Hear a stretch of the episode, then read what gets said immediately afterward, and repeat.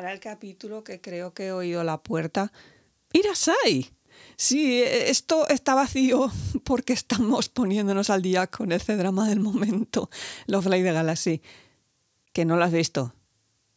Eso hay que remediarlo.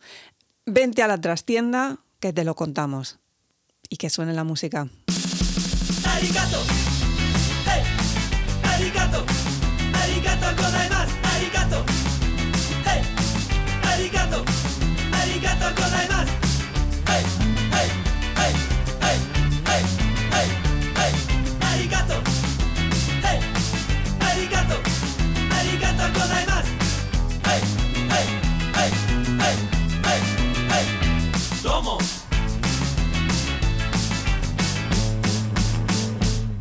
Hola gente, aquí Kitsune, vuestra anfitriona de historias de una izakaya, hoy con mi amiga Mimi Zuku. Hola Mimi. Hola Kitsune, hoy estoy muy emocionada. Hola gente, ¿qué tal? ¿Cómo están? Habéis de saber que hoy es un podcast de emergencia. Eh, este, este podcast es de urgencia. Hoy hemos decidido hacer un podcast de urgencia porque no, no podemos con nuestra ser, gente. Normalmente esto lo grabamos, lo planificamos, etcétera, etcétera. Hoy esto es de emergencia. Esto es un podcast de emergencia. Estamos Esto es culpa de un hombre que nos ha descolocado la existencia. Solo descolocado. A ver, no vamos a salir aquí porque la gente luego se nos asusta y dice, uh, esta a tomar por saco. No, no, no. Vamos a empezar con descolocados. Ya diremos la realidad de nuestra Porque si no, la gente no querrá ver esto que nos estamos viendo. A ver, para situarnos. Esto va de que nos estamos viendo un C-drama que se llama Love Light the Galaxy que nos ha matado. Estamos muerta moría. Estamos muerta moría. Ni siquiera ha terminado y ya estamos haciendo un podcast. Os podéis imaginar. Es que no es que no ha terminado, es que vamos así como por la mitad. la segunda parte. Esto está que no sabemos la mitad de las cosas que van a pasar. Por favor, ¿qué nos ha pasado? Esto no es normal. Bueno, pero vamos a hacer un poquito de arqueología para que la gente se sitúe por qué narices estamos hoy hablando de Love Light de Galaxy. Hace cosa de, creo que ya casi un mes, aquí Servidora colaboró en un podcast que se dice What the Fiction. Creo que ya he hablado de él cuando estuvimos hablando de F4. Es de mi amiga Marie Claire, y ella me mandó un mensaje, me estoy viendo este drama, haz el favor de vértelo. Bueno, yo me senté a verlo y me lo tragué, en ese momento solamente estaba hasta el episodio creo 18, me lo tragué en dos días, no dormí y ella me dijo, mira, esto hay que grabar, hay que grabar, por favor, ¿quieres colaborar conmigo? Le dije, ¿Dónde hay que ir? Hice la colaboración, os la puse en Twitter, muy emocionada yo allí. Yo cojo mi Mizuku, dale. Sí, subsecuentemente se dio la orden de tienes que verlo, porque además cuando Kitsune dice tienes que verlo, sé que va a destroce. Yo es que ya estoy destrozada. Ya, Este es ya. destroyer, este es destroyer total, pues la señora se puso. Y si bien es cierto que mm, el arranque me costó un poquito más, luego que cogí carrerilla, porque yo empecé a verlo estando ya el 30 y pico, y me lo vi en tres días, más o menos en tres días. O sea que avisados quedan que va esto, ¿eh? Saquen tiempo, si están de vacaciones es el momento perfecto, porque les advierto, no, son, no van a ser capaces de darle a pausar y seguir con su vida sin saber cómo termina esto hasta el momento en que está. Pero si ni siquiera nosotras sabemos cómo termina esto. Yo lo he intentado, no es posible, no es posible. Esto merece días de vacaciones pedidos. Os explico, Twitter y las redes están a petar. En China mismo está siendo un exitazo y no me extraña. Primero nos tenemos que centrar un poquito antes de fangirlear. El título, Love Like the Galaxy. Esto no es baladí, no es casual. Eh, muchas veces en China los títulos de las novelas, de los libros, de algunas veces de los doramas, no siempre, tienen mucha relación con poemas antiguos y poemas clásicos chinos. En este caso, esto de Love Light the Galaxy viene de un poema de un general durante el periodo de los Tres Reinos. Parece ser que este general, durante una de las batallas, llegan hasta el mar, mira el océano y entonces ah, compone un poema que dice algo así como la galaxia es gloriosa, muy feliz, muy afortunada o algo por el estilo. Si queréis, lo buscáis por ahí en chino y lo veréis, es muy famoso. Y entonces, a partir de ese momento que dice lo de la galaxia gloriosa, se lo ponen esa misma palabra en el título. Pero, o pero, esta serie está dividida en dos partes. Luego explicaremos por qué esas dos partes. No son dos temporadas, son dos partes. La primera parte es lo de Love Light Galaxy.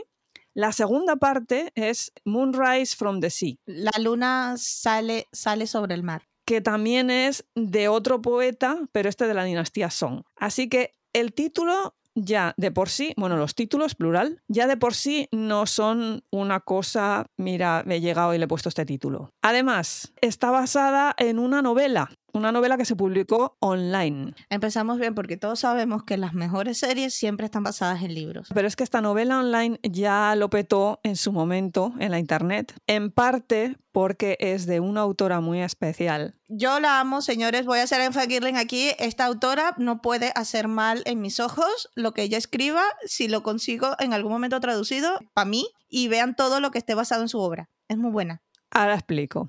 Esta autora, su seudónimo es Wan Xin Le Luan, pero su nombre verdadero es Zheng Yi. ¿Por qué escribe normalmente con eh, seudónimo en China? Pues muchísimas veces porque tienen unos problemones simplemente con las novelas online que ríete tú. ¿Por qué? Pues porque la censura en China creo que nadie se sorprenderá. Todos sabemos el por qué la gente necesita utilizar un seudónimo de escritura o un pen name para poder publicar cosas que no... Realmente es porque si te metes en un follón no te pillan. Pero bueno, a estas alturas ya todo el mundo sabe que es Yi, es una mujer de 41 años, autora previamente de una novela que también lo petó, que se llamó La historia de Ming Lang. Muy fan, muy fan. Yo lo hemos dicho cuando hablamos de esta serie, que para mí es tope. No pensaba nunca que iba a ser mayor y ha venido este y me ha destrozado todo y... Mimi murió.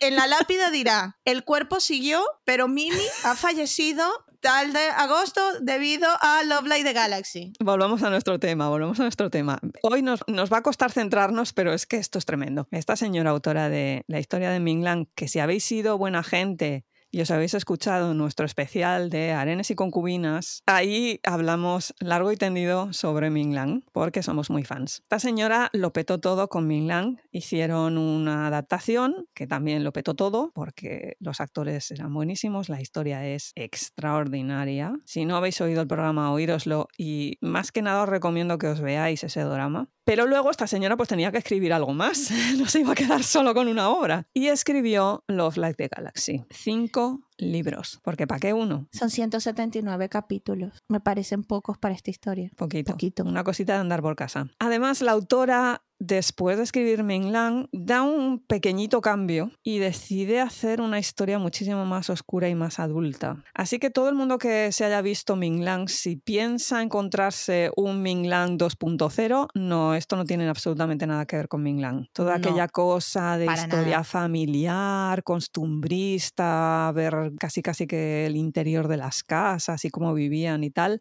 olvidaos, esto no, aquí vamos a otro tipo de temas que ya explicaremos. Sí, la dinámica es completamente distinta. La realidad es que tiene muchas características que a lo mejor puedes identificar de Minglan, pero es distinto, es más adulto quizás. Sí, sí, es, es un momento en el que la autora decide, y creo que ella lo ha dicho en algunas entrevistas, que sea una historia más de crecimiento personal, principalmente de la protagonista lo hace más adulto en el sentido de que tienes que ir yendo con ella en todo ese proceso, mientras que en Minglan casi casi que era una cosa, sí estaba de fondo, pero había tanto alrededor, porque claro, en Minglan también hay muchísimos personajes, pero es que aquí ya es directamente un toma personajes, toma personajes, toma personajes, hasta que ya directamente aquello está lleno de gente, porque en sí las cinco novelas tienen 170 personajes. Le gusta el número a la escritora 179 ¿eh? capítulos, 170 personajes. Ya sabes que los chinos y los números también tela, ¿eh? Por eso. Tienen todo significado, pero bueno, no creo, ¿eh? No creo.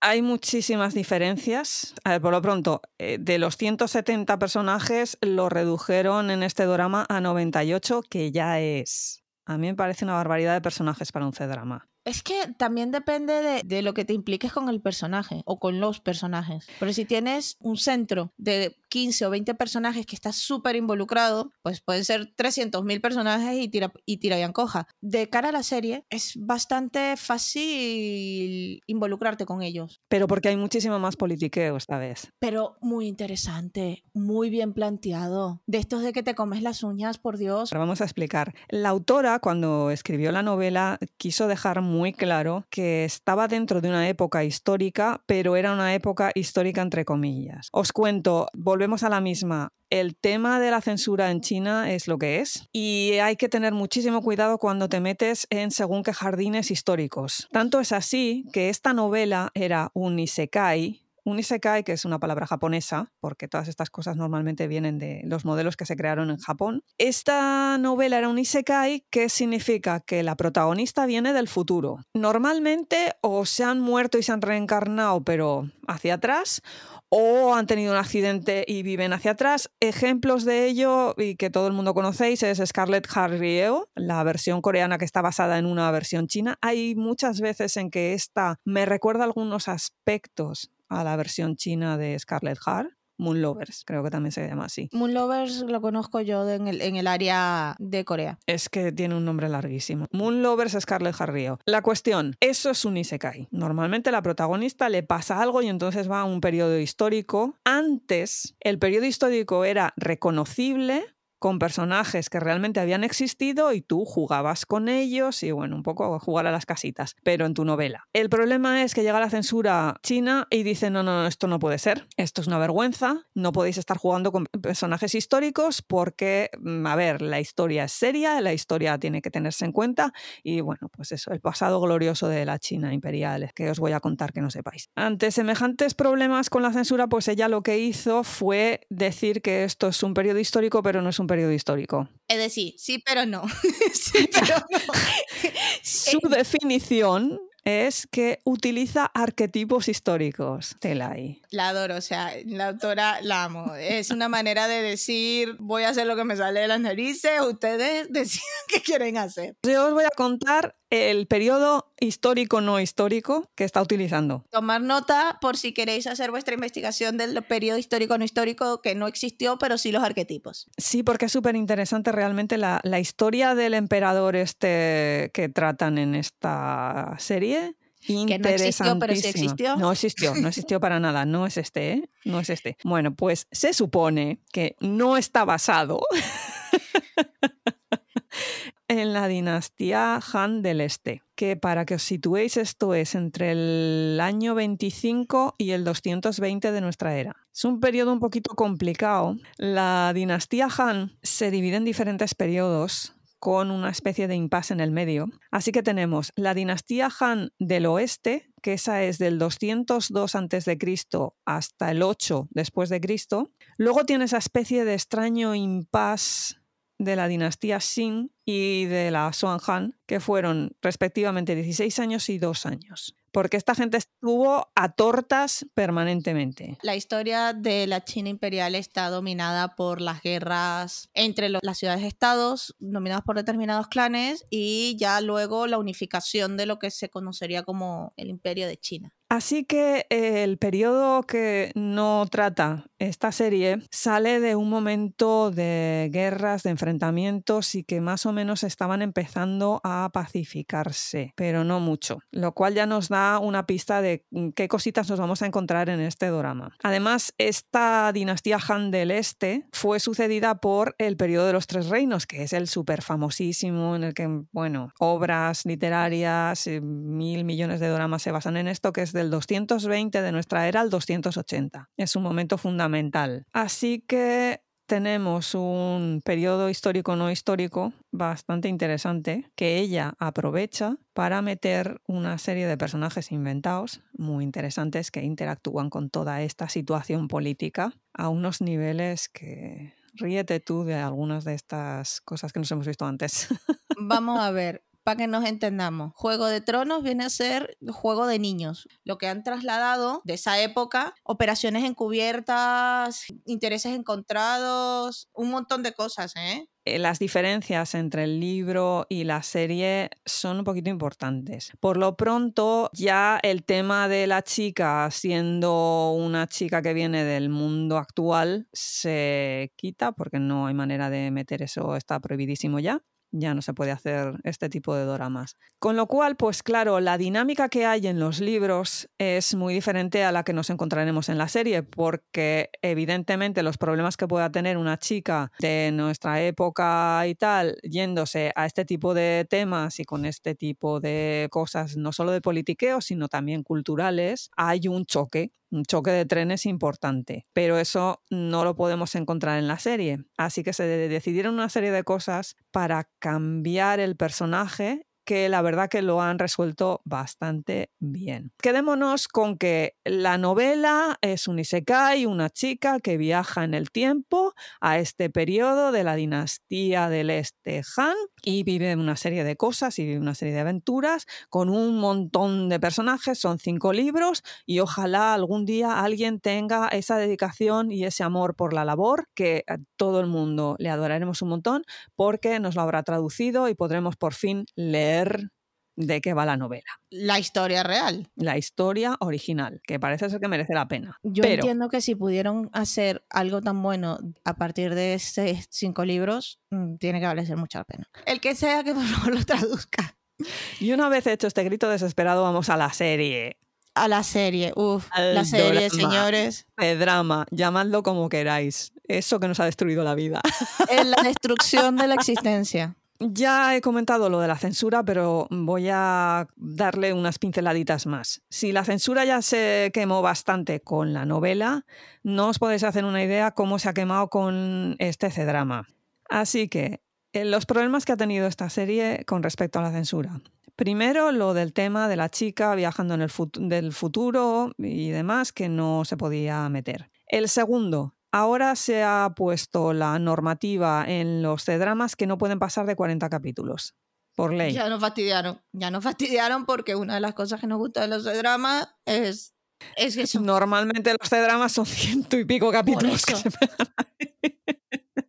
Esto no lo sabía, me estoy enterando, perdonar mis reacciones viscerales, pero es que... ¿Por qué me lo cierran? Eso es menos momento de ver a mis personajes. Esto no puede ser. Pues ha sido por normativa 40 episodios, punto. Ahí tienen que parar. lo que pasa que la gente... Pero sí es que siempre pasa lo mismo. Echa la ley, echa la trampa. ¿Qué han hecho? Dividir las series. Ya lo hicieron en Blue Whisper, que es otra que también viene de, este problemón, dividen las series en dos partes y dicen, es que son dos partes, es que son dos temporadas. Y lo que pasa que, aún encima, normalmente en dos temporadas, lo que pasa es que te ponen la primera temporada, hay un tiempo entre medio y luego te ponen la segunda. Aquí no, ¿para qué? El mismo día el mismo día que te están sacando el final de la primera parte, te están sacando el, principio de la segunda. ¿Para qué? Si es que es. Perdonar, es, que si no quema, es que si no quema China, yo no vuelvo a decir. sino que China. en, este caso, en este caso, sí. En este como caso, nos hagan esperar. Yo lo siento, pero como nos hubieran hecho esperar la segunda parte, vamos. El plan original era la segunda parte en septiembre. A mí me recogen en el cementerio. Nos dan ataque. Yo me muero. nos ¿eh? dan ataque a nosotras. Bueno, a ver, les da un ataque a media China, porque media China se está viendo esto. Y la otra mitad solamente está esperando que estén finalizados para hacer el binge watching. Además del problemón este de los 40 episodios y del Isekai, tuvieron otro mega problemón y fue el vestuario porque el censor se puso a ver esto y dijo que los ropajes que llevaba el personal se parecían demasiado a los japoneses. Y eso es un gran no. No, no, no, ya, ya me imagino la que se lió. Además es que principalmente era en el tema de los cinturones que llevan. Yo he visto fotografías de la gente protestando, diciendo, es que esto es demasiado japonés y demás. Yo no lo veo. Sí que es cierto, y ahí sí que tengo que reconocerlo, que hay según qué ropajes que llevan, sobre todo ellas, y según qué combinaciones de colores que corresponden muchísimo con ciertos periodos históricos en Japón. Afortunadamente los chinos eso no sé si no se quisieron dar cuenta o lo obviaron eh, y se centraron solamente en lo que era el tema de los cinturones. Solución, Una vez hecha toda la serie, han modificado digitalmente los cinturones. Esto ya llevarlo a niveles de absurdo, pero bueno. A ver, que hemos visto este tipo de cosas repetido también en Corea, ¿eh? No, no, ya, sí, todos lo sabemos y todos los que llevamos un tiempo viendo dramas nos hemos enterado de uno u otro drama que se han visto afectados por este tipo de cosas. Yo respecto de la vestimenta, lo único que quiero decir es que espero viajar algún día en el tiempo y poder ponerme las vestimentas que ponen estas mujeres en esta serie. Sí, porque es una maravilla de producción. Es espectacular el detalle, si tienen la oportunidad de verlas en una pantalla grande, ves el detalle en los ropajes de los tíos, los ropajes de las tías. Yo es que necesito una de, las capas de los vestidos que se ponen encima, el de que es que es que son todos espectaculares. Me alegra que se hayan quedado nada más en los cinturones y no hayan fastidiado el resto de la producción. Sí, parece ser que muchas cosas se han salvado de la quema, pero estaban bastante a meterles el dedo en el ojo. Han tenido que peleárselo muchísimo. Principalmente se lo ha tenido, supongo que se lo ha tenido que pelear el director, que es otro que va, vamos a subir a los altares, junto con el director de fotografía, que aún no he localizado el nombre. En el momento en que lo localicemos, se pondrá en el altar al, mismo nivel de Zampata, porque este hombre, en serio, el día que lo conozca, hombre o mujer, no, sé, quién es. ¿eh? El director, directora, creador de la fotografía de esta serie, yo le voy a plantar un beso en la boca, vamos, que se va a enterar sus antepasados y todos los no he visto una serie más cuidada, más detallista, más espectacularmente grabada, las luces, la, eh, eh, todo. O sea, es que es demasiado bella, es demasiado... Sí, nos vais a perdonar, pero vamos a entrar un momentito en cosas técnicas, porque creo que merece la pena. Lo primero, decir el nombre de ese pedazo de director, Fen Zhenxiang. Espero haberlo pronunciado bien. Muy fan, lo amamos. Curiosamente, este señor nunca había rodado nada estilo romance. Este señor viene del tema doramas de acción. A ver, hay una franquicia en China que se dice Candle in the Tomb, la vela en la tumba. Esta franquicia yo ya he perdido la cuenta, no sé si son siete o cuántas, son una barbaridad de doramas y de películas que van entre medio de los doramas es toda una institución en China, básicamente. Sí, ha tenido muchísimo éxito. A ver, os explico. Yo esta serie me la estoy viendo con una persona que es de China, que es otro nivel. Descubres un montón de cosas. Y esta persona en concreto me dijo que esto era muy parecido a decir que esto es el Indiana Jones chino. Me lo, creo.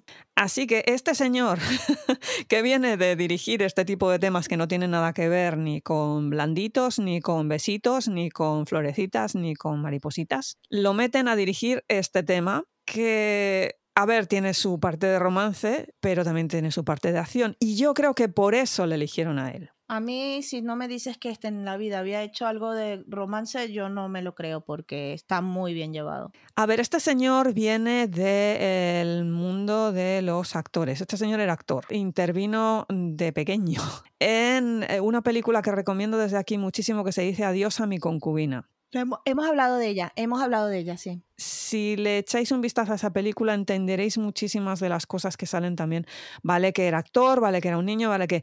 Pero es que esa película fue muy importante en su momento en China, por toda una serie de cosas. Y principalmente cinematográficamente es muy cuidada, está muy bien. Aparte de la historia, que es un pedazo de historión que fascinante. Es que tenéis que ver la película si queréis entender un poquito esa forma de hacer cine y esa forma de ver las historias que antes estaba mucho más en el mainstream de China y no sé por qué se les pasó. Y ahora espero que estén volviendo a ello porque yo creo que es la vía de escape de algunas cosas que les están fallando. Si realmente volvieran a esa manera de hacer cine o esa manera de hacer doramas, cuidado con China, Cuidado con China. Si Kitsune dice cuidado con China, gente, tomar nota. Así que este hombre llega a esta producción. Supongo que los productores se interesaron en crear algo que tirara del carro del romance, pero también que tirara del carro de la acción. Es que es perfecta. Yo sigo diciendo es perfecta. Y el tipo llega al equilibrio perfecto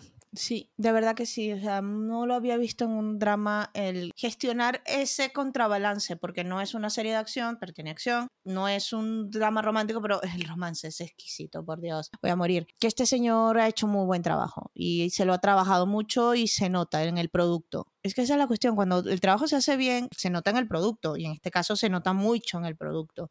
El tipo lo que hace es que rueda en formato cine. Lo cual se agradece un montón porque de verdad, o sea, es que es una experiencia visual. El tío tiene unas profundidades de campo, perdón por los tecnicismos, el tío tiene unas profundidades de campo alucinantes. El tío puede abrir la cámara y, hacer tomas de unos espacios gigantescos. Es más, le permite tomar detalles de interiores que normalmente en un drama no te los enseñan. Normalmente se centra muchísimo en lo que es los protagonistas y los actores y la acción. No, no, este tío aquí lo que hace es que amplía la imagen y te encuentras con que la propia arquitectura también forma parte de la acción. Y las luces y los bueno, sonidos. ya cuando te metes con fotografía, ya yo creo que le ha metido un filtro digital, porque está todo con una especie de patina extraña. Yo el otro día lo comentaba, no me acuerdo dónde, porque es que ya tengo el Twitter a petar.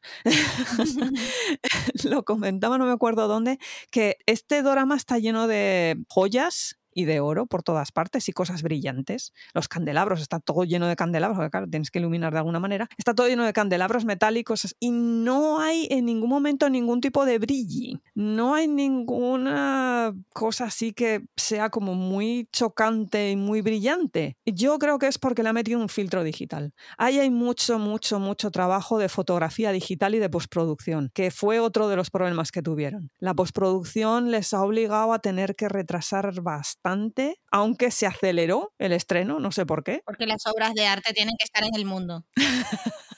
Se notan algunos momentos que tiene algunas ediciones de según qué escenas que dices aquí se le fue un poquito, pero es en unos momentos determinados hacia el final de la primera parte. Tienes que fijarte bastante. Y hace unos juegos de cámara un poco raros que dices es exactamente aquí qué le pasó. Porque tiene algunos fundidos en, en una luz así blanca que dices normalmente esto es un fundido que haces para finalizar el episodio. En este caso no, lo tienes como a mitad de episodio y es simplemente para remarcarte la escena. Yo lo agradezco porque hay algunas escenas, no voy a ser spoilers, no voy a explicar cuáles son, pero hay algunas escenas que para mí te quedan mm, como resaltadas, como si estuvieras resaltando el libro, porque es algo que te gusta, porque esa frase, ese comentario de ese personaje te gusta. Ese momento de ¡pum! Y después otra acción, es como, vale, lo centro, te queda en la memoria. Sí, sí, sí, es, es fascinante. Es la primera vez que veo yo esto. ¿eh? Normalmente ya te digo que esos fundidos a blanco los hacen hacia el final de un capítulo y entonces ya esto se acaba, venga, ending y ya está. En este caso no. Y sobre todo el framing que hace en determinados momentos, como que si te estuviese dejando, porque además se queda en el momento, ¿no? Si te estuviese dejando con esa imagen como si fuese un cuadro, hay varias partes a través de toda la, de la primera parte y de la segunda parte de lo que va hasta ahora, en donde realmente la escena termina como tres o cuatro segundos después de que termina la acción de los actores, pero es porque te está creando el cuadro. Sí. Hay una escena que a mí me toca muchísimo la fibra. Hay dos personajes femeninos, uno de gran importancia, otro nuestra protagonista, y una está parada, la otra está arrodillada, y él hace el frame, pero de tal forma que pareciera que estuvieses viendo un cuadro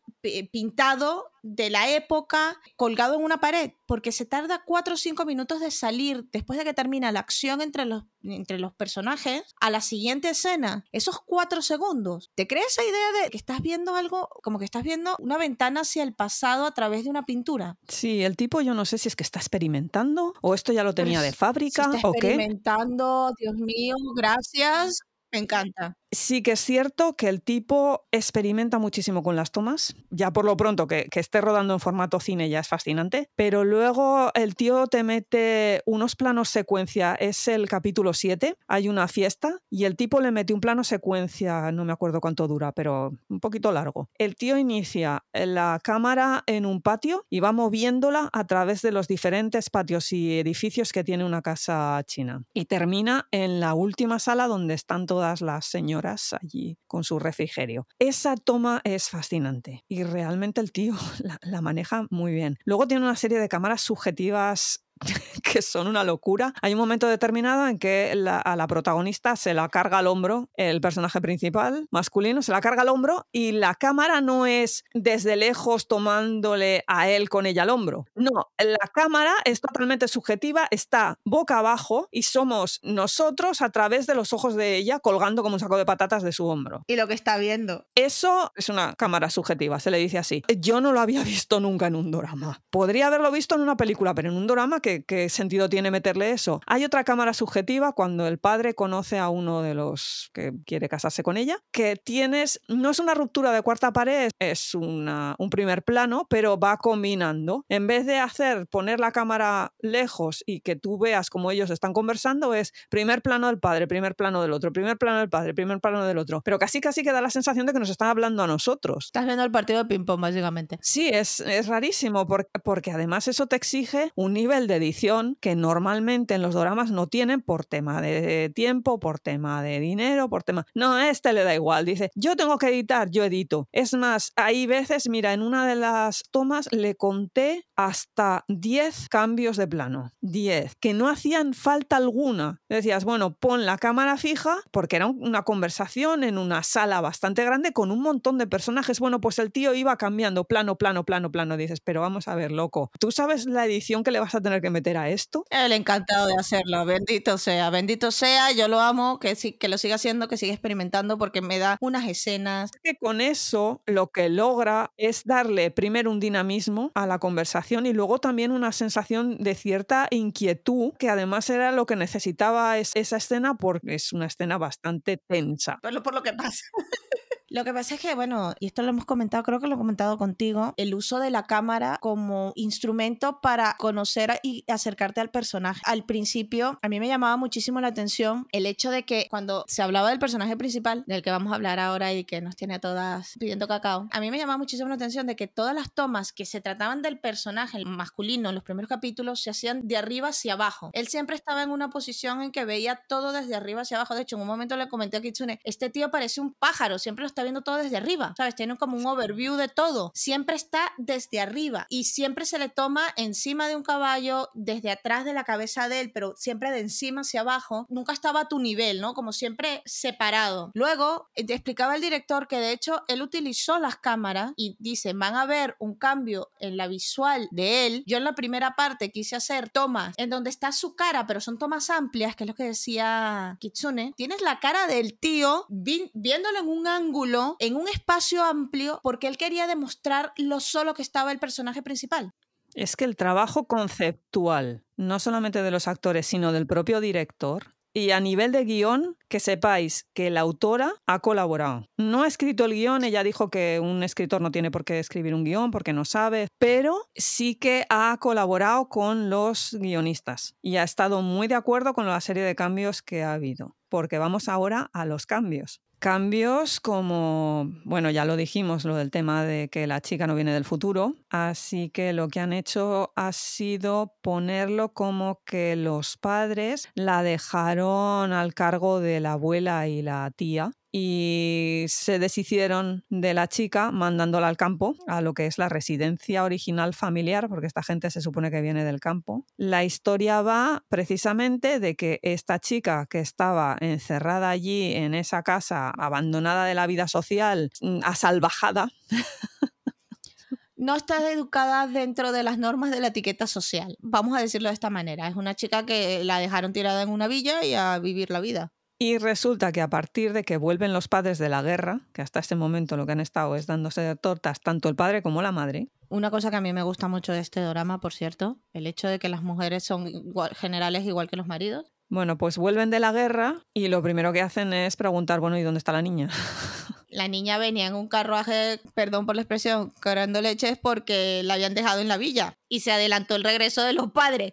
Típica situación de, ups. Y el tema al principio es simplemente el choque de trenes que significa una chica que está totalmente no salvajada a ver no pensemos que la tía pues come con las no manos es Helen Keller no es Helen Keller el asunto no. Es una chica que sí ha vivido a nivel de ciudad pero que constantemente la, la retiraron al campo no prestaban atención a su educación. En esa época, a ver, no creo que sea un gran spoiler que a las niñas se les educaba de una determinada manera, mm, etiqueta y estas cosas, ¿no? A esta chica, pues no, a esta chica la dejaron libre en el campo y que, que creciera. El tema está, pues, que en algunas ocasiones, por ejemplo, la chica no sabe escribir bien. Eso es un tema muy importante durante toda la serie, por Dios.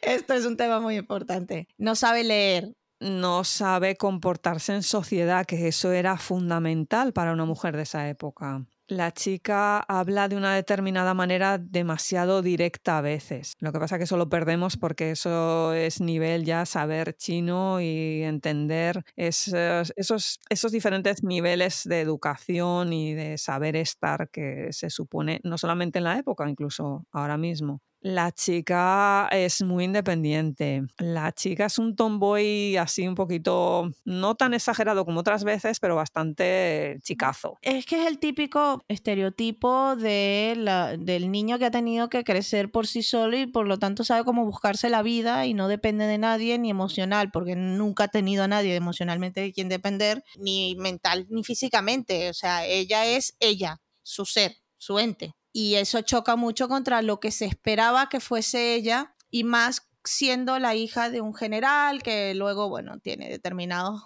gracias del emperador y todo el, tema de la historia, ¿no? Entonces es eso, el choque de trenes, es el yo soy quien soy versus yo soy quien, eh, yo quiero que tú seas de esta manera y ¡pum! Y la verdad es que es muy interesante ese, para mí es interesante esa dinámica al principio de la serie. Lo que pasa que, claro, eh, va entremezclado con cosas familiares que a veces hay según qué personajes que tampoco te interesan muchísimo y eso ralentiza un poco la acción. Directamente insoportable.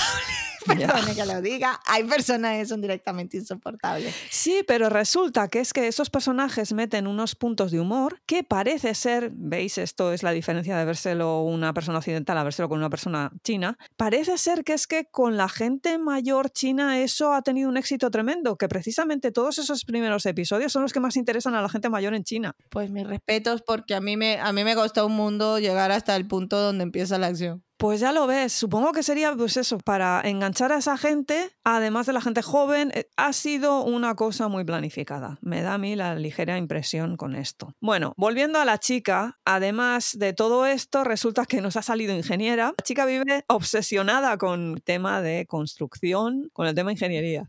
Mira, adoro, o sea, es que no, no, les puedo transmitir lo mucho que yo amo que hayan hecho este personaje así. Es que me parece maravilloso. Aquí tenemos una chica que en un momento determinado se quiere construir un columpio y va y serrucho en mano y monta su columpio y aquí ni hombres ni narices y yo me lo hago, yo me lo guiso, yo me lo como. Bueno, los hermanos le traen una serie de libros de ingeniería y ya está encantada Sí, o sea, la madre peleando con ella para que estudie los libros de los sabios y los hermanos, maravillosos, los dos, encantadores, le traen libros de, ingeniería y ella se pega esos libros de ingeniería como si fuese, vamos, la salvación divina. Y luego te lo validan, en inclusive en la serie, más adelante, y eso es algo que también me encantó, te dicen, no todo el mundo tiene que ser de una forma, tú puedes ser de tu manera, pero sí tienes que, bueno, pulirte un poco porque vives en una sociedad. Es es que me ha parecido una obra de arte el concepto en completo. Especialmente porque es la mujer, no es el tío. Tú, tú ves este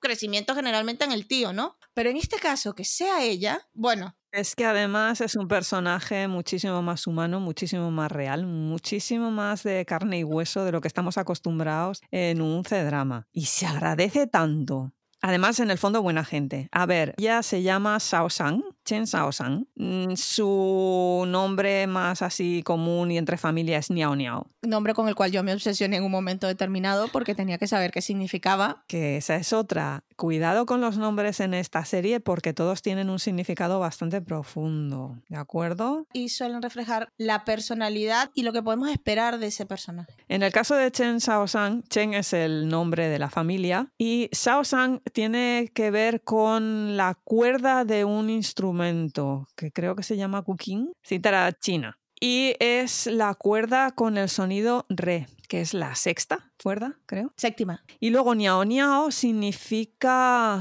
una mujer bella, delicada. Frágil, ¿no? No frágil, más una delicadeza en el un saber estar. Cosa que contra, eh, va muy, muy, muy en contra de... Eh, te sorprenderá, no quiero hacer spoilers, te sorprenderá por dónde va a ir ese tema. Por otro lado, aparte de los líos familiares que tiene esta chica y de esa manera en que intentan llevarla por el buen camino, su mundo colapsa, porque ya no sé ni cómo definirlo. Entra en una vortex en un vortex de antimateria donde nada sobrevive. Entra en relación con el mundo de otro personaje que es el general Lin Buyi. Ah, el general Lin Buyi. Se conocen de una manera muy casual. Él está investigando un tema de contrabando de armas, creo que era. Sí, podemos decir que es un contrabando de armas. Yo lo veo más bien como está investigando la eh, venta de las armas del ejército y, su reemplazo por armas de baja calidad. Entonces no sé tanto si es contrabando porque realmente lo que hubo fue un reemplazo, pero sí, contrabando. Y uno de los familiares dentro de la, de la familia Chen está metido en ese ajo y se ha escondido en la casa esta de campo donde estaba ella. Él llega a registrar la casa que ella se está largando. La están largando. Vengamos. La están largando y se encuentran en el camino. y es una cosa que ya a partir de ese momento dejamos de respirar. Sí, a partir de aquí dragones.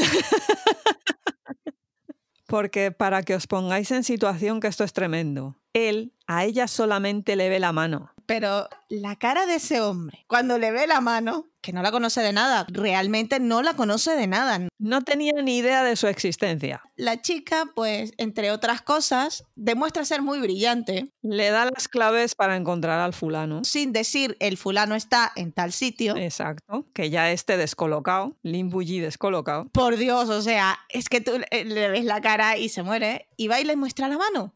Es estos movimientos que te ponen una mano que tú dices, es que, ¿cómo no se va a enamorar este hombre de esta mano, por Dios? Y el tío ya está. El tipo ya ahí, ahí ya se interesa. Cayó, pero claro, es que vaya con el tipo, pero luego hablaremos del tipo. Continuemos con la historia. Todo esto se embrolla de tal manera que ella va relacionándose con toda una serie de personajes que tienen que ver con el mundo de la corte imperial, porque además Lin Buyi es hijo adoptivo del emperador. Y aquí, por favor, saquen papel y lápiz porque para explicar este personaje, tela. Además, lo que volvemos con el tipo de la significación de los nombres. Lin es, lo que he dicho antes, la familia y Buyi, Buyi viene de un poema también de la dinastía Han y significa sin duda o eh, confianza, pero confianza plena. Y cuando vean la serie entenderán por qué le queda tan bien ese hombre, ese nombre, ese hombre. Y su nombre habitual es Cisen. Ci es una cosa en plan educada, es como decir señor o caballero, lo que sea, y Sen significa brillante, vigoroso. Yo muy a favor. No, totalmente. Un 10. Aplaudimos al que le haya puesto este nombre porque. Perfecto. Yo muy a favor. Así que tenemos dos historias. Una, la de la chica con todos sus follones con la familia intentando integrarse dentro de la sociedad. Y por otro, este personaje de Lin general, con todos los líos de la corte y que además tiene una historia muy profunda de fondo porque es el único superviviente de un clan que se cargaron durante el asedio de una ciudad y además por una serie de errores que él está investigando. Pero no quiero meter mucho spoiler porque hay mucha amiga ahí. Ahí hay mucha amiga, pero digamos que tenemos una perfecta historia de amor con una perfecta historia de venganza. Porque el tipo que hasta ese momento estaba centrado en lo que era la venganza y el descubrir por qué narices su clan desapareció, conoce a esta chica porque al final se encuentran. Eh.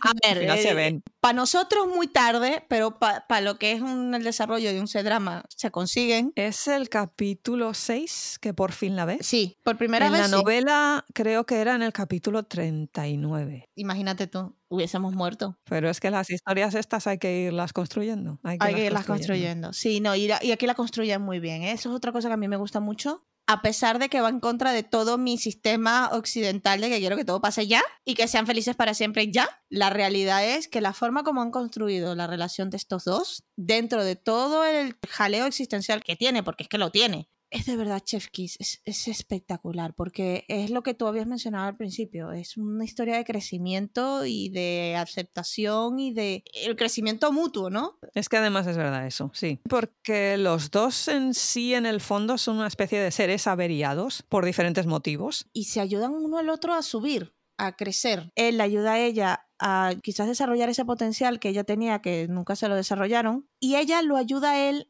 a crecer emocionalmente. Y ver eso, especialmente a un personaje que es tan, ya desde el principio te lo muestran tan poderoso, tan grande, tan elevado, tan mano derecha del mundo. Es que la serie empieza con que él vuelve de la guerra y le dan todos los títulos habidos y por haber. Es una cantidad de títulos absurda, yo no los voy a enumerar aquí, pero que sepáis que el tipo está en el top del top del top de lo que es jefe militar y jefe político y jefe de todo. O sea, está el emperador y él, lo es todo. Y además un tío perfecto, lo hace todo bien, es, en fin. Son dos estrellas fugaces que se están cruzando en el cielo, pero que están solas.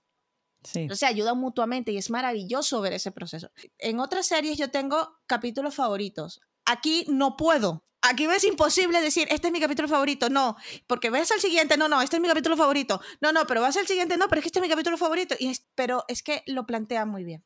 Es que es toda, es toda una red de cosas que se van juntando y se van. Porque, a ver, no os penséis que esto es todo cuquismo y que y bueno, politiqueo y tal. No. No, no, Aquí hay de todo y por su orden porque dentro de la historia de amor, estos no están, mira, es que ya la vio, se enamoró y ya todos felices y comieron perdices. Tiene dos tipos más en la carrera por conseguir el amor de esta muchacha, que cuidado. Ay, no me hables de estos dos, por favor. que cuidado.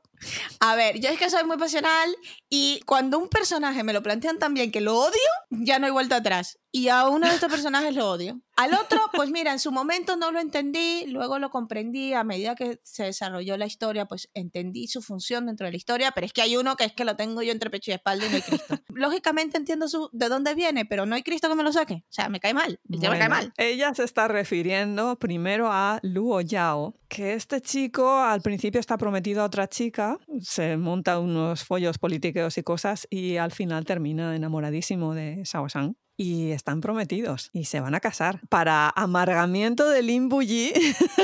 Sí, pero yo quiero aquí defender al general Ding, porque a pesar de que él sabía que ella se iba a casar, nunca se metió en el medio. Una de las cosas que hace este hombre es, detrás de bambalinas, intentar ayudarla a ella para que tenga una vida, la vida que ella quiere. Es una maravilla, es una maravilla todo este arco. El Dios está hasta las trancas de esta mujer, en serio. Las caras que hace este actor maravilloso cuando ve a la chica en personaje son para enmarcarlas todas y ponerlas en tu casa en cuadritos.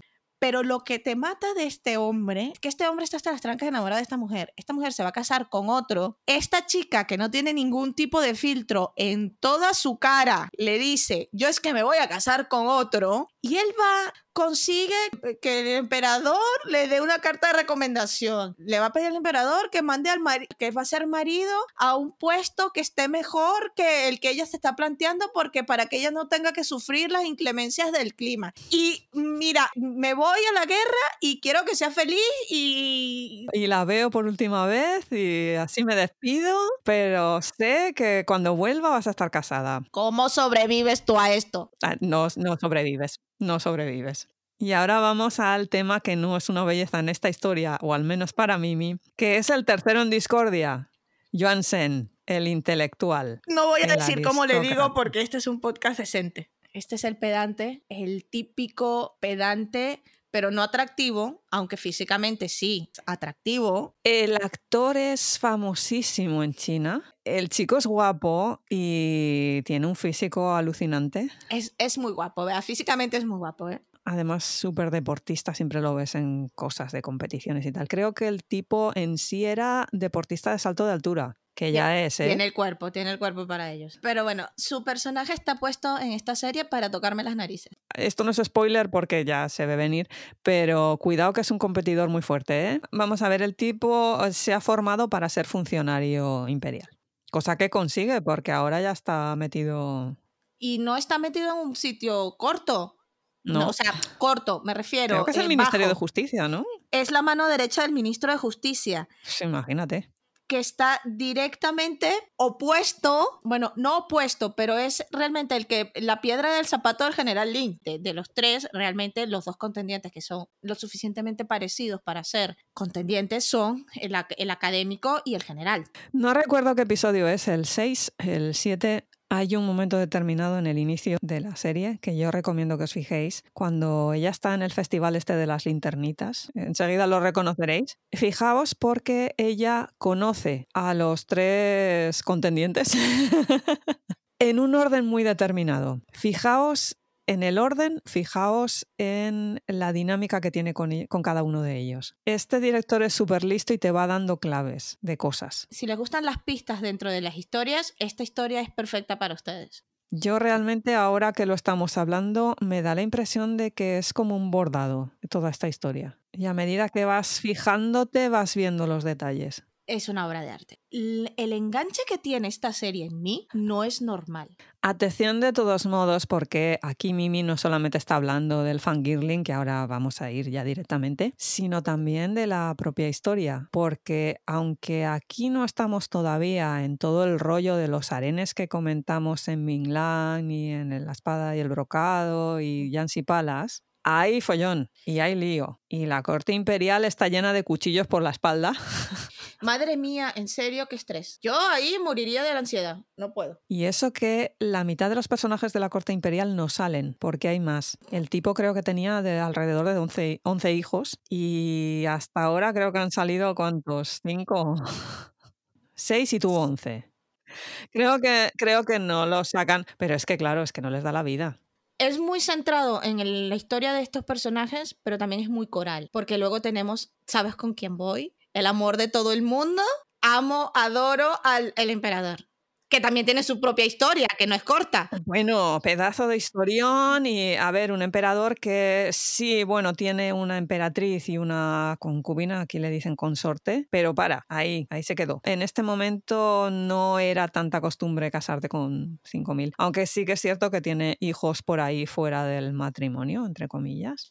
El A quinto ver. príncipe es con una sirvienta. Sí, pero lo que me gusta de la historia del emperador con la emperatriz y la consorte es que elevó la casa de la consorte al mismo nivel que el de la emperatriz. Y eso te dice mucho de la historia. Es que está basado, bueno, ya volvemos otra vez, es es un arquetipo, ¿eh? esto no ocurrió.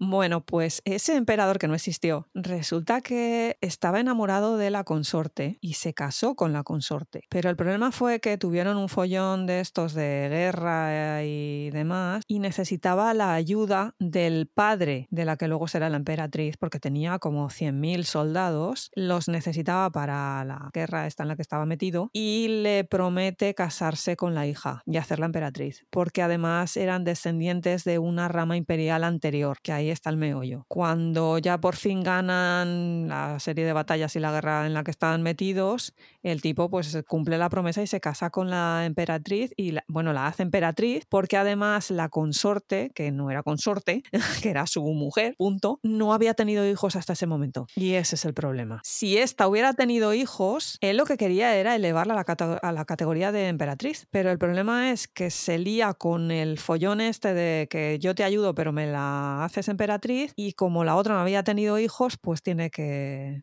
que tragar. Y les tengo que decir una cosa. Uno de los mejores personajes, mujeres, que he visto en C-Dramas es la consorte del emperador. Consorte Yue. Esa mujer, o sea, fangirling total, no les puedo explicar. O sea, el emperador lo amo, pero lo amo porque, aparte de ser quizás ese elemento más gracioso en un determinado punto, Dentro de lo que cabe. que este señor también tiene su temperamento y cuando lo Sí, saca. cuidado, cuidado con el emperador. Sí. Esta tía es literalmente el cerebro detrás de la operación y que le pone cota al emperador. Porque este hombre tiene unos momentos marujeo que no se aguanta ni él. La única que le aguanta es esta mujer y le pone parado y le dice, mira, ahí te quedas tú con tu drama, adiós. Esta mujer y luego toda la serie de mujeres que hay en la corte imperial, que ya os digo, no hay harén, pero es que no hace falta. No, no, ¿para qué quieres un harén? Por Dios. No se los pueden perder porque la verdad es que cada escena en esta serie no tiene desperdicio y la necesitas para liar la historia porque se dicen cosas en momentos inoportunos en donde tú dices, aquí no va a pasar nada y de repente te sueltan una cosa y tú dices, ay madre, el amor hermoso. Es que hasta los personajes que tú pensabas que no iban a entrar en el lío entran. Hombre, Yo no me esperaba para nada, por ejemplo, el quinto príncipe, que es un inútil, no me esperaba para nada que lo incluyeran en nada. ya, pero... Y en uno de los últimos episodios está en todo el meollo. Vale que para meter la pata, pero realmente si no llega a estar ese quinto príncipe por ahí, hay muchas cosas que no hubieran ocurrido. Entre ellas algunas fundamentales para lo que es la base de la historia y sobre todo para Bully, a lo tonto. Para que nos situemos, Bully fue criado como hijo adoptivo del emperador dentro del palacio. Él es como hijo. Las dinámicas dentro del palacio son muy intensas, muchísimo más intensas que las de fuera del palacio. Mucho más intensas. Y ahora que hablas de intensidades, yo creo que es el momento de fangirlear. ¿Por dónde quieres empezar a fangirlear? ¿Por él? ¿Por ella? ¿Por el emperador? Bueno, es que el emperador es algo que ¿Por descubres... nuestra situación emocional? ¿Por nuestra situación psiquiátrica?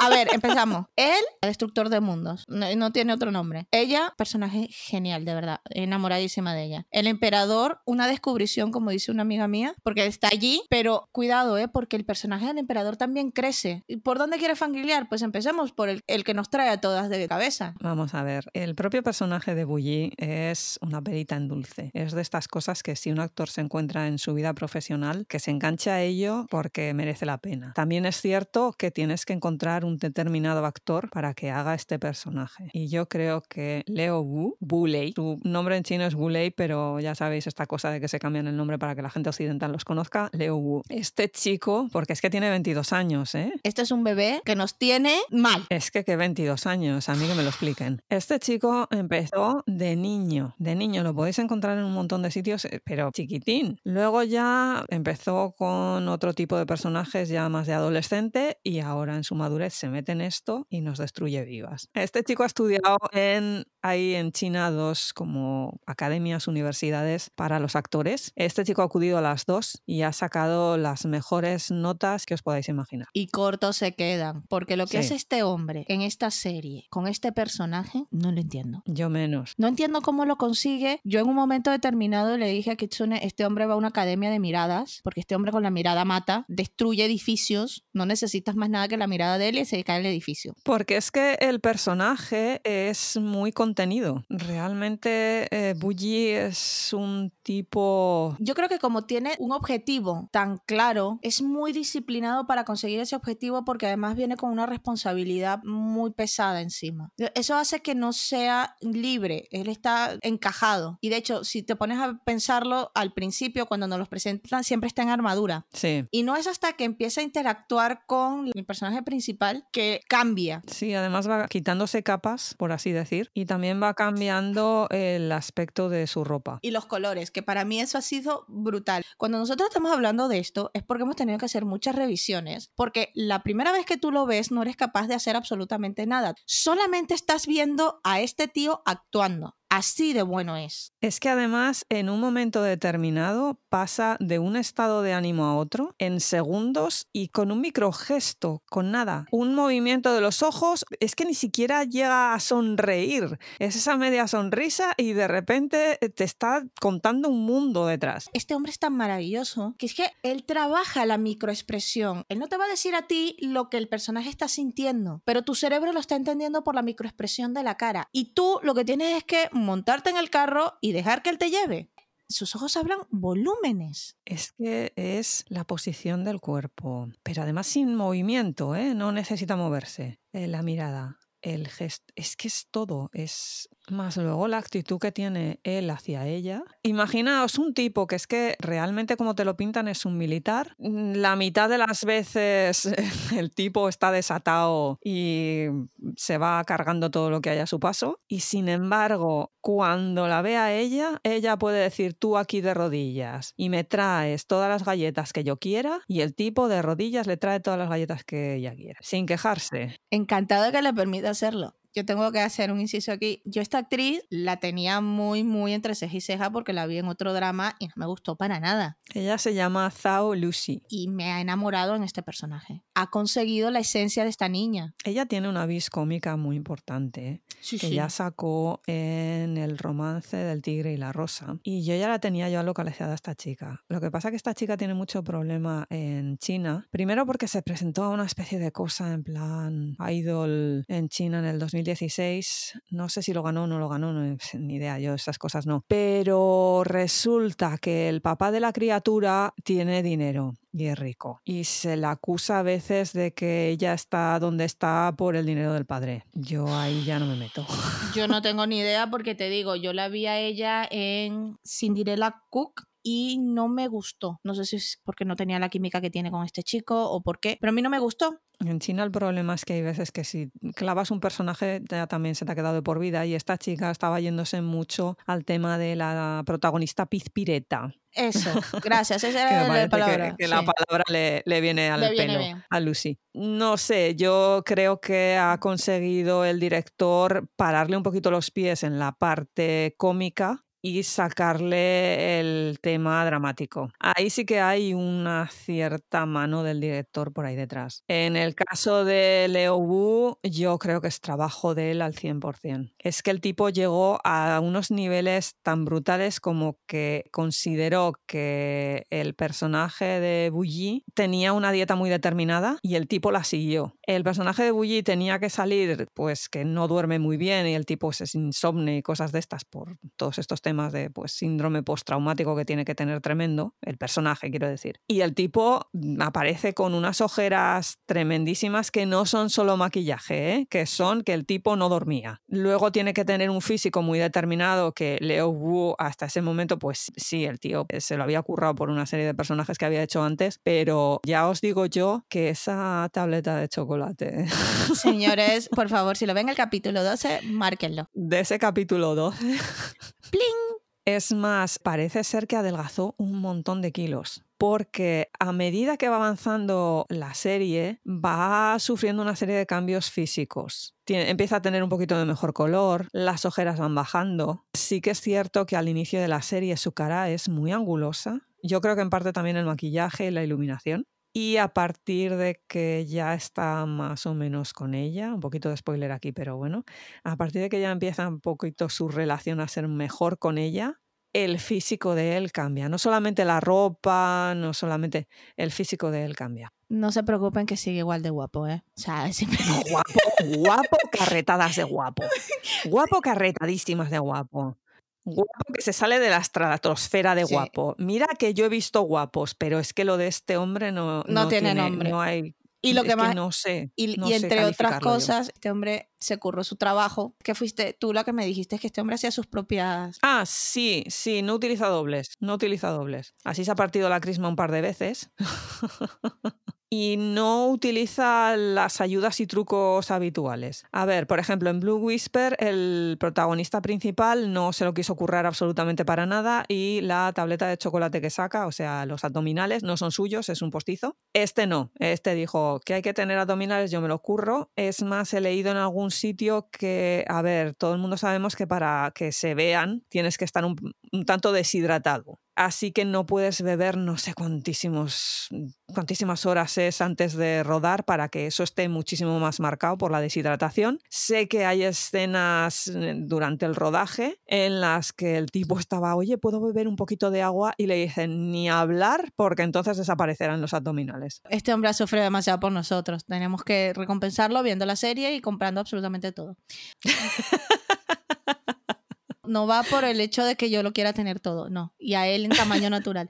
Esto no tiene nada que ver. Esto se llama recompensa por el trabajo arduo. A ver, es que no solo somos nosotras, eh, que está la internet que salta. La, la internet es, que vamos a tener que mudar a Marte porque no va a tener vida. Como esto se haga global, este hombre no va a poder salir en su puñetera vida de su casa. Pero bueno, regresando un poco a ella, porque si no podemos pasarnos horas hablando de él y lo maravilloso que ha sido este personaje. ¿Por qué tenemos que volver a ella? Porque quería resaltar de que... Me... Yo no quiero volver a ella. Ya, ya, pero es que voy a decir algo que te va a hacer volver a él. Vale. Es que ella ha conseguido, creo que está chica también tiene 22, 21 años y está representando al personaje principal que es una chica de 15 años. Llega un momento en donde parte del desarrollo que tiene él con ella es que la ve como una niña, la intenta proteger. No estoy diciendo que es que la ve como una niña, ay, la niñita, no, no, pero disfruta que ella sea todavía tan inocente para determinadas cosas, que después te das cuenta de que no es inocencia ni nada, que realmente la tía es igual de calculadora que él. Cuidado con Lin Buyi porque no hace las cosas de manera gratuita. No, ¿eh? no, ese hombre, ese hombre no da una puntada sin hilo, meteros eso en la cabeza. Hay escenas en las que piensas que eso es una cosa como muy normal y que no tenía interés y de repente luego te enteras como no sé cuántas escenas después que no, aquello no era casual para nada. No, que estaba hecho a propósito para dos fines, no uno solo. Siempre tiene un segundo. Él la quiere mucho y Sí, está. está hasta las trancas por ella, eso no sé.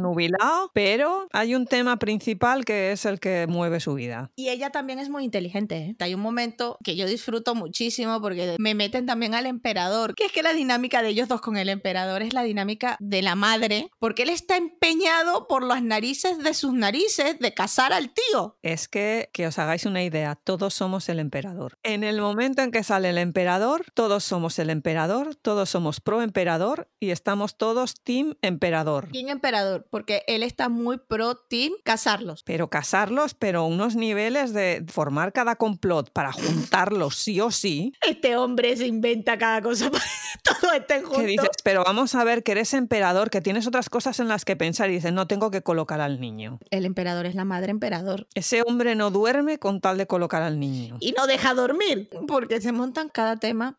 El problema que él tiene principalmente es que él no ha tenido familia. Y como no, bueno, no ha tenido vida familiar. Vida familiar, pero entendida desde el aspecto de tener el clan. No penséis papá, mamá, tal. Estamos hablando de una cosa como mucho más global. Y el tipo, cuando empieza a conocer a la familia de ella, quiere integrarse. Y el problema es que no sabe cómo. Y hay un momento determinado en que se lo dice a ella. Dice, mira, es que yo no sé cómo funcionar. Yo lo estoy intentando, pero no lo sé. Este es el punto. Esta es la contraparte. Ella está para ayudarlo a crecer a él y él está para ayudarlo a crecer a ella. Esto no ha terminado, pero espero que por favor se mantenga hasta el final porque es muy bonito de ver. Cuando este podcast sea publicado ya habremos sufrido la semana siguiente, porque ahora vienen curvas. No spoilers, simplemente digo que vienen curvas. Como en todos los C-dramas hay un momento determinado en el que estas cosas saltan por algún lado y aquí evidentemente va a pasar también. Entonces no sé cómo va a llevar esto. Yo tengo mucha confianza en el director, en los actores y sé que la cosa va a ir bien. Yo digo que sí, yo, digo que simplemente mantengan, aunque hayan curvas, aunque se vengan momentos, drama, mantengan hasta cierto punto ese contrapeso de que tú me ayudas a crecer a mí, yo te ayudo a crecer a ti, aunque sea doloroso. Hasta ahora sí hablamos de todo lo maravilloso que es, pero han habido momentos muy difíciles en esta serie, ¿eh? Sí, por ejemplo, hay una escena en la que él está matando a unos, prisioneros de guerra y le dice a ella que no, ve- que no vaya.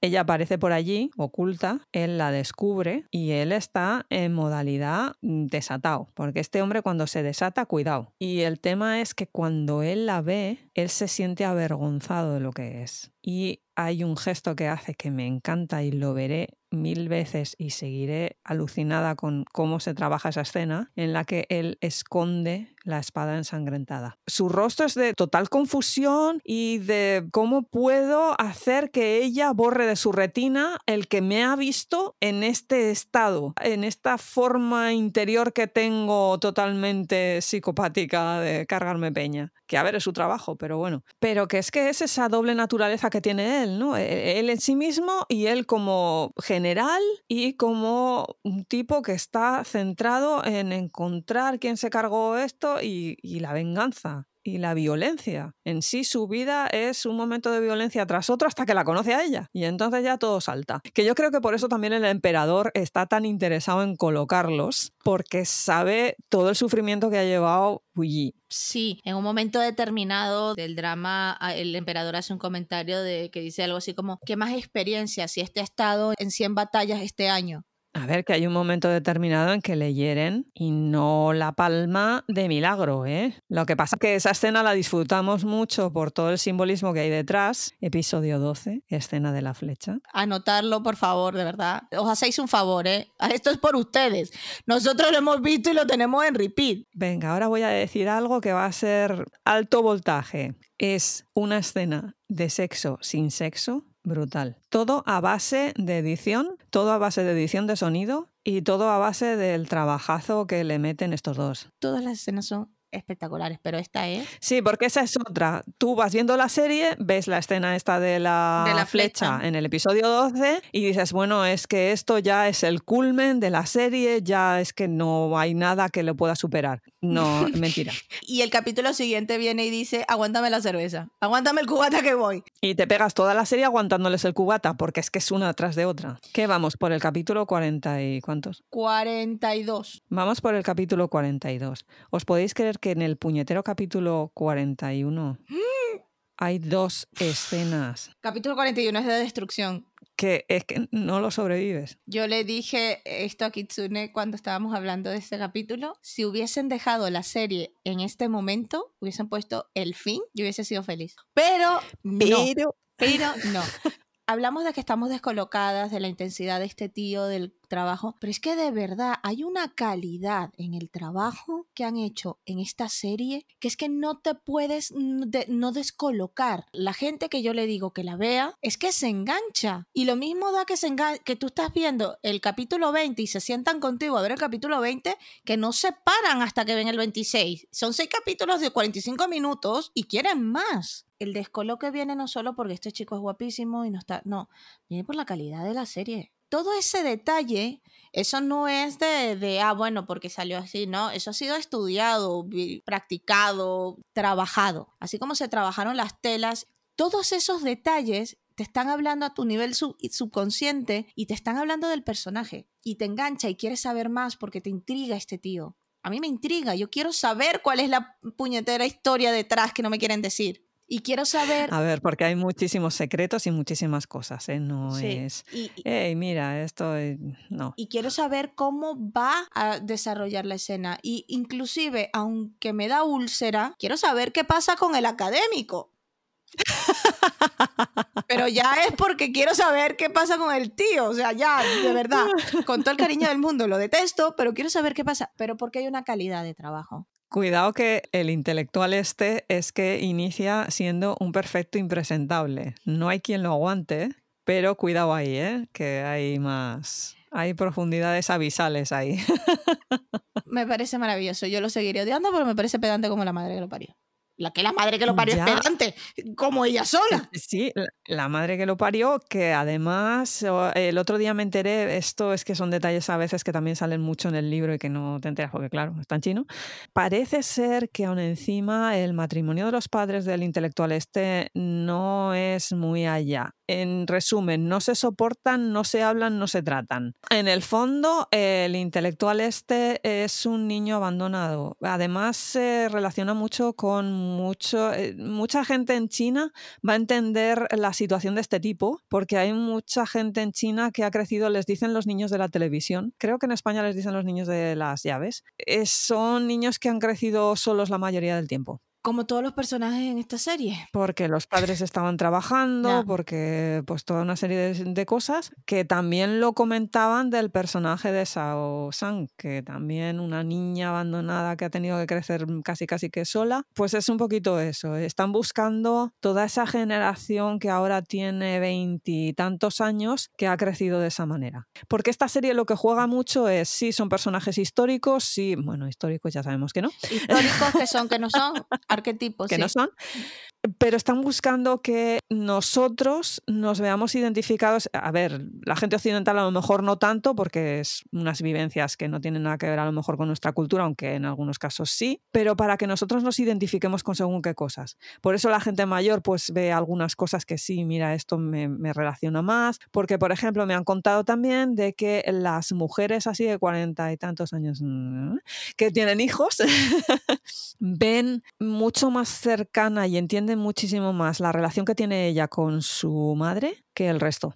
Eso lo puedo entender. Me parece interesantísimo. Más que enganchadas a lo que es la historia de amor y todas estas cosas, están muy interesadas en la dinámica que hay en la relación madre-hija que vaya por delante, no es spoiler. Todos podemos entender una relación de una madre que abandona y una hija que se siente abandonada. Sí, pero es que además es una madre que abandona por una serie de motivos que no tienen tanto que ver con ella, tienen que ver con el bien de la nación y esas cosas. El trabajo, venga.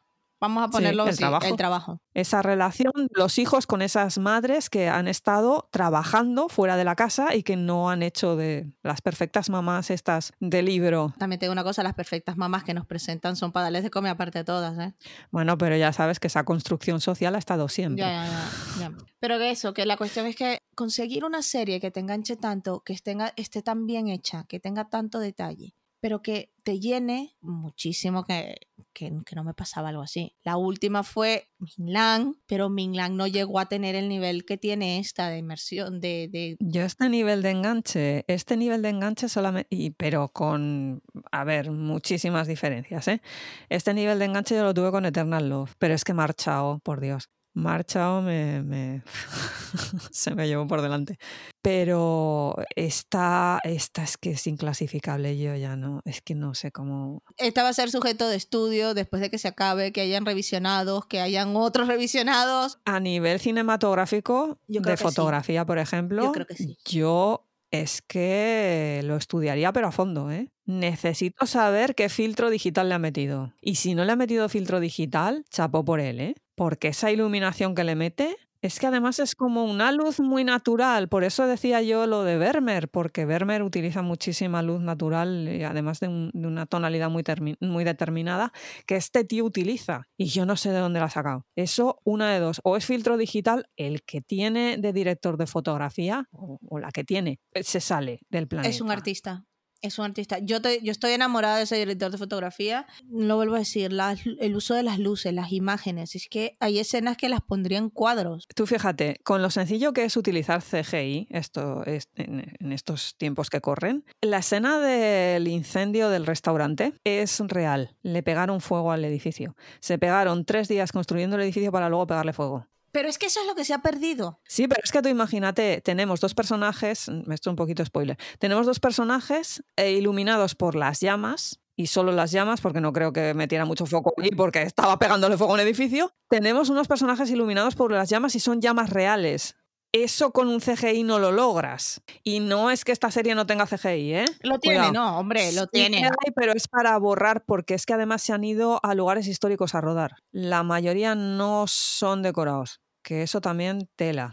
Y claro, eso pues tiene de fondo lo que tiene de fondo y tienen que borrar digitalmente. Es que quizás eso es parte de lo que lo hace tan diferente, que al estar el actor en el espacio, ya, eso también le da mucho juego, sí. Le da mucho juego. Yo te he dicho varias veces que hay determinadas escenas que yo siento que estoy viendo una obra de teatro más que una serie. Sí, tiene capítulos en los que realmente es que es, eh, es fascinante. No solamente por los actores y cómo se mueven dentro del espacio, sino el espacio mismo. Por eso te digo, yo no sabía que se habían ido a sitios, o sea, que no era pantalla verde, sino que estaban en el sitio. Eso también en la cabeza del actor le permite meterse más en el personaje porque estás en el sitio. Yo cuando me dijeron, no, y además se pueden visitar, a mí ya me dio una embolia, o sea, es que... Momento, sacando pasajes para China.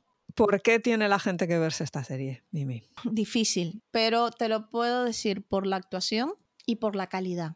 Y bueno, por él, que está más guapo que... ¿Por qué se la tienen que ver, según mi opinión? Yo creo por la innovación. Yo no sé si luego esto cambiará la forma de hacer doramas en China o qué, pero por fin se han decidido a meterle un poquito de caña, a meterle un poquito de calidad y se han dado cuenta de que si tú trabajas una historia y tú permites que haya unos buenos actores, la cosa funciona sin necesidad tampoco de liarte a contar una cosa mega épica, súper seria, que esa era otra. Es que en, China o te encontrabas los idol drama, que son estas cosas flojitas y totalmente ciencia y demás, de cosa fantasiosa, con unos CGIs que dan pena verlos, o te metías en cosas súper históricas como The Long Journey, con historias con actores muy serios y muy académicos, pero que no se traducían para la gente occidental y tampoco tenemos acceso a ellos. Así que terminamos con los idol dramas y cuatro cositas más. Aquí yo creo que han logrado ese perfecto equilibrio en el que todo el mundo salimos muy contentos. El chico es guapísimo, no lo siguiente. Es una barbaridad. Además, es esa frase de es guapo y lo sabe. También es cierto. Es, es cierto, sí, sí. Porque yo creo que se pasa más horas delante del espejo o haciéndose selfies que actuando. Academia de miradas. Tiene ejercicios de y tareas de academia de miradas. Para saber exactamente dónde tiene que poner los ojos o cómo tiene que colocarse para, para dejarte muerta. Muerta mata. Pero bueno, llevamos ya una barbaridad de tiempo hablando de esto. Creo que ya hemos sacado todo lo que llevábamos dentro. Que sepáis que nuestras familias, bueno, premio para ellas porque es que les estamos Besito. dando la turra. Que no os podéis hacer una idea. No, no, en serio, en serio. No solamente nosotras dos, ¿eh? es a nivel global. Todo el mundo con el que he hablado. Los Al final padres, termina cayendo sobre algún familiar a contarle la historia, a contarle las teorías, a contarle lo guapo que es. A cont- es una- padres, hermanos, maridos, parejas, mujeres, lo que sean, en serio, los amamos. Gracias por aguantarnos. Sí, se merecen un premio. Pero yo creo que ya hemos sacado todo. Nuestras familias se quedarán muy tranquilas porque al menos les hemos dejado, les hemos dejado vivir Sí. y descansar un ratito. Y os prometo que si os metéis en este laberinto y en este agujero negro, lo vais a disfrutar muchísimo. Recomendación, Kitsune 5 estrellas. Recomendación Mimizuko, sí, también cinco porque es el límite, pero sí. Bueno, pues dejémoslo en estrellas Michelin. Todas y más, todas las de la galaxia. Sí, porque el amor es como una galaxia. Esto ha sido todo, gente. Y si nos queréis, Comentar, pasarme fotos de este hombre para yo saber si verdaderamente es guapo. pues tenemos una cuenta de Twitter, que es historias de una izakaya, arroba izakaya podcast. Tenemos una cuenta de Instagram que, tranquilos, que habrá momento. Va a haber momento foto, va a haber momento historia, reels, eh, va, va a ser un especial. porque es que el podcast ha sido de emergencia. que os da mucha vergüenza porque no queréis reconocer que veis dramas en vuestra casa, que es una cosa que lleváis oculta desde hace años.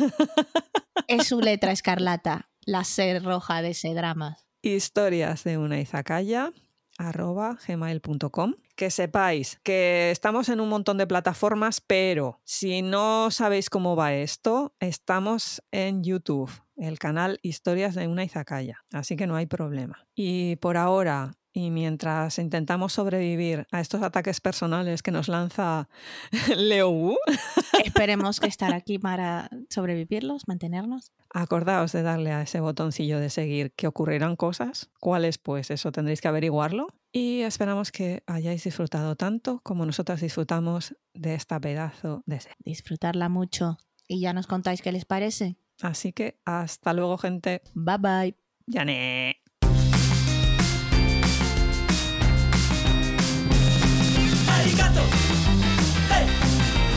とう。ありがとうございます。ありがとう。ありがとう。ありがとうございます。ありがとう。ありがとう。ありがとうございます。